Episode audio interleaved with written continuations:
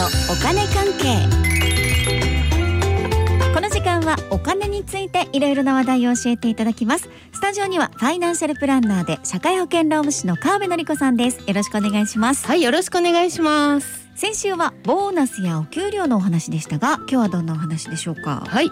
先週16日に公表かな？15に決まって16日に公表された、うん、令和5年度税制改正大綱について、来年度のこう税金にね関する法律改正するよっていうのがね、うんうん、いろいろ決まりましてね、はい、でその中から NISA についての、まあ、大幅な改正が決まったんでね、うん、これ話さないわけにはいかないかと。そうですね、うん、この前すごくいい方向に変わりますけど詳細はまだ出てないよっていう段階でしたもんね。そうそうそう、うん、うん、で投資をねやっている人にとっては、もう岸田政権グッジョブと言われていますよなんて話をねしましたよね。そうでした。うん。でそれがね先週具体的に決まりましてね、うん、もうかなりいい内容で決まったので、うん、もう SNS なんかではねこれはと祝杯を上げているっていうようなコメントもありました。ねえ、うん、それだけすごくいい改正だ。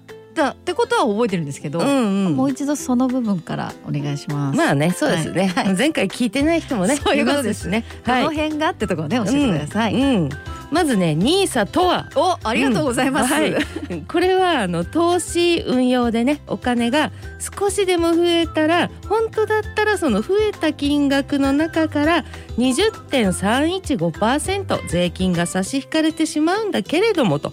その税金は引きませんよっていう制度ですね。はい、もともとはねイギリスの制度。ISA というものだったんですよ。それに倣って頭に日本の N をつけてニーサなんですよ。そうなんですね。うん、イギリスの ISA、うん、これに N つけてニーサ。そうそう。まあ、豆知識でね。すごい知らなかった。うん、役には立たないですけど、ね、はい。まあまあ覚えておくとねちょっとドヤ顔で言える感じはしますけど、でも本当だったらこれ2割も引かれるってとこが大きいですよね。そう。でそれが引かれないですよっていうわけですから、うん、そ効果も大きいですよね。そう2割ですからね。で税金面のねあの効果魅力これがありすぎるからもともと期間限定でねこの期間申し込んだ人だけだよっていう制度だったし、うん、まあ、あの投資の期間にも限定あったんですけれどもね、はい、で金額にも上限はあるしっていう感じでねまあ、そこはうまくできているねって感じだったんですよ。うん、はい。うん、でも2024年からですね、うん、この期間に関する縛りが一切なくなって。そして金額の上限はさすがにあるけどね上限額は大幅にアップと。はあ、うん、期間の縛りはないし上限額もアップ、うん、これはやる人にとってはすごい嬉しいですよね。そう嬉しいですよね、うん、まあでもねそのやる人にとってはっていうね。う。ん、そこがまさに引っかかってましてね私はね。あの金額アップ、これに関してはそんなお金ないですわっていう人もね多いかなとは。そうですね。よく聞きますね、うん、そのまあね思うんですよね、はい、この無期限になったっていうのは全員にとって魅力なんでね、うん、そういう意味では本当みんなにやってほしいなくらいの感じにはなりましたけどね、うんうん、だってこれねお金ないわっていう人いますけど、うん、毎月100円でもできますからね。あそうだったそう毎日100円でもできるんですよ。毎日積み立てとかねできますしね。だったら大体の人できるんじゃない？っていう感じしますしね。そうですね。うん、まあただね、あのなんていうかな、今風に言うところのね、実家が太い人。あはい。まあ言いますけどね、実家結構多いんですよこれ。あそうなんです、ね、そうですよ、うん、実家が太い人でね、お金なんて1円も貯めたり増やしたりしなくても大丈夫なんですけど。っていう人もいるから、うん、そういう人はやらなくていいけど。あなるほど。そうそうそう。そうじゃない人は少しの無理のない金額からでもねおすすめしたいなっていう気はしますね。ううん、しかも何といっても無期限っていうのがすごいっていうところですよね。うんうんでもそういえば上限金額の話一切しません、ね、いやまあね、うん、だってお金ないもんって皆さん怒るんだもん。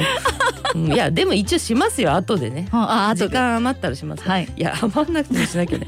うん。でもね無期限っていうのはやっぱりすごいことですよね。そうですね。うん。だってね、うん、あの投資ってあの上がったり下がったりするっていうね、これ絶対るるんですけどね、うん。で景気って波があるので、うん。なんなら波ってね作るわけですよ。セー。ルバーでいろんな国もね。ほだから絶対波あるんですよ。ということは無期限ならね人生のどこかで必ず儲かっている場面ってねあるはず。そっか。うん、だから無期限だから、うん。こうどっか調子のいいところでやめて現金とかにすればいい。そういうことですよ。おお。でその長くねやればやるほどその調子のいいところっていうのも増えるわけですよ。おチャンスがね増えるわけですよ。うん。そうそうで積み立てでやればねあの上がり下がりもこう減るんですよいや例えばですよ投資でちょっと損しても、次の月の積み立て額ポンって乗ったら増えるじゃないですか。うんうんうん。というふうに上がり下がりしながら右上がりの中で上がり下がりする積み立てなんで、はいっていうのもあるんで若者は積み立て期間が長いから、はい。うん。特にちょっとやってほしいなと。あ、そうか。うん、そそうういうですよ気がする。ねうん、いや、松尾さんもね、若者ではないかもしれないけど、やったらいいかもなっていうね。そうですね。うんうんやるべきだ。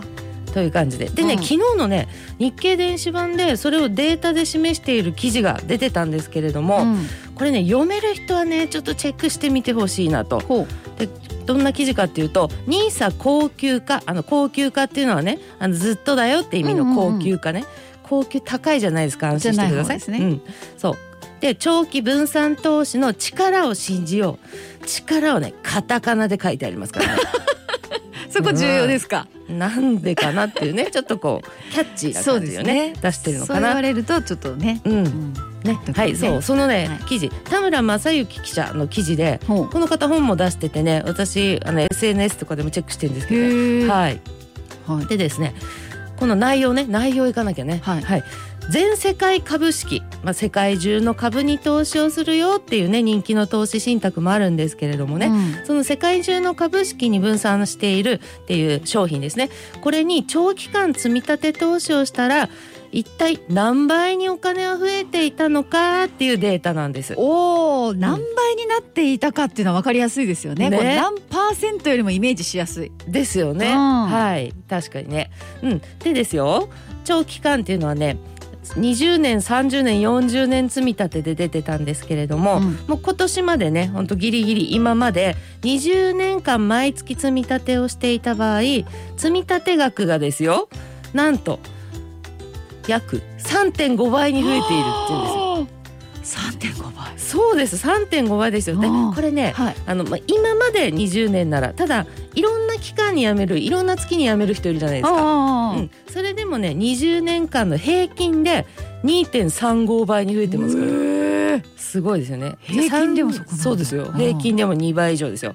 じゃあ30年いきますよ、うん。30年間積み立てていたら約4.5倍。え、平均で悪い時入れての平均でも3.55倍に増えてるんですよ。積み立て額が3倍以上。すごい。もし40年やってたら、え20代からやってたらってことですよ。そうするとですね7.5倍まで増えてるんですよ、え平均でも悪い時を含めた平均でも40年間やってたら5.6倍と。うわ。いうことでね。あしかもですよこれ20年30年40年っていうことは、うん。皆さん2008年に起こったなんかありましたね。リーマンショック。はい。あれね100年に一度の金融危機って言われている大暴落ですけれども、それを混ざってるんですよこの20年30年40年。入ってますもんね。そう。はい。それを経てもうん。3.5倍4.5倍7.5倍ですよ。うわー。えそれリーマンショックでじゃあ一度結構下がってましたけどそのまま積み立てし続けたらうん。結果結局増えたってことですか？その通りです。はあ。そう。20年以上やってた方は、うん。あのリーマンショックでも確かに20年の人はトントンぐらいまで一回下がる。おただねマイナスにはなってない。でそこから積み立て続けてたら増えるってことです、はあはあはあ。20年切る人は、うんうん。リーマンショックの時は一旦元本割れを起こしながら、はい。また戻りますけどね、だからやっぱ20年以上ってね大事でね。そうですうね。でねこのデータやっぱり見ちゃったら、うん。20年以上積み立て投資をできるような年齢の方はね、うん。無理のない金額でいいからちょっとおすすめしたくなっちゃったねこれ見たら。そうですね、うんだって普通に積み立ててたら、まあ、減ることもないですけど、うん20年積み立ててもほとんど増えないですもんね。ね貯蓄だったらねねほんと全然増えないですもんね。うんそれが3.5倍とか、うんもっと言ったらそれ以上って、そううんすごいんですよね。すごい。でねだってコツコツ積み立てた100万積み立てたなみたいになってたとしますよ。うんうんはい、20年で350万ですからね100万がね。ってことになりますもんね。うん、すごいですよね。はい、あそしてあの改正の内容ね、はい、そうだ先週決まった、うん、その上限額いきましょう。きました。うん上限額はね特にこれはねあのいっぱい積み立てできる人、うん、まあ、ここは要チェックですね。はい年間の投資額がね積立 NISA に関しては今40万円までなんですよ、うん、だから月にすると3万3,000円ぐらいですよね、うん、だけどこれが40万から120万まで OK になります、うん。大きいですよ。この差。40万から120万までアップと、うん、そして今の一般 NISA タイプね、うん、一般 NISA っていうのは株も買えるんですよ、うんうん、積立 NISA 株は買えない投資信託がメインなんですけどね。そっちの株買いたい人は今年間120万までの投資額がお得になるんですけど、それが240万円まで拡充になります。ということでね、うん、しかもですよ今はこの積立 NISA なのか、うん、一般 NISA なのかどちらか選ばなきゃいけないんですよ。うん、それねどちらもできるようになると。なんなら年間360万円の投資額に対する儲けから20.315%引かれなくなると。大きいね、うん、再来年からねこれ決まりましたからね。でその代わりね一生涯の上限額はありましてね、うん、だからねここは一応しゃあないなって気もしますけど一生涯は1800万円までの投資額ってことで、ここでまあ一応切られますけどね、はい、その制限はあります。うん、で記事に関してはですね、うん、あの気になる言葉が書かれてまして、まあこれは記者の言葉でね、こんな感じで書いてありましたよ、はい、大幅拡充された高級 NISA を使うか使わないかで老後資金に大きな格差がつくだろう、はい、しかし現時点では NISA 口座を開いている人は、うん、と対象人口の2割弱に過ぎないとのこと。ねえだからっていうことで格差が広がるなということですよね。ね考えていかなきゃいけません。はい、そうです。今日は NISA についてのお話をお伺いしました。ファイナンシャルプランナーで社会保険労務士の川辺典子さんありがとうございました。ありがとうございました。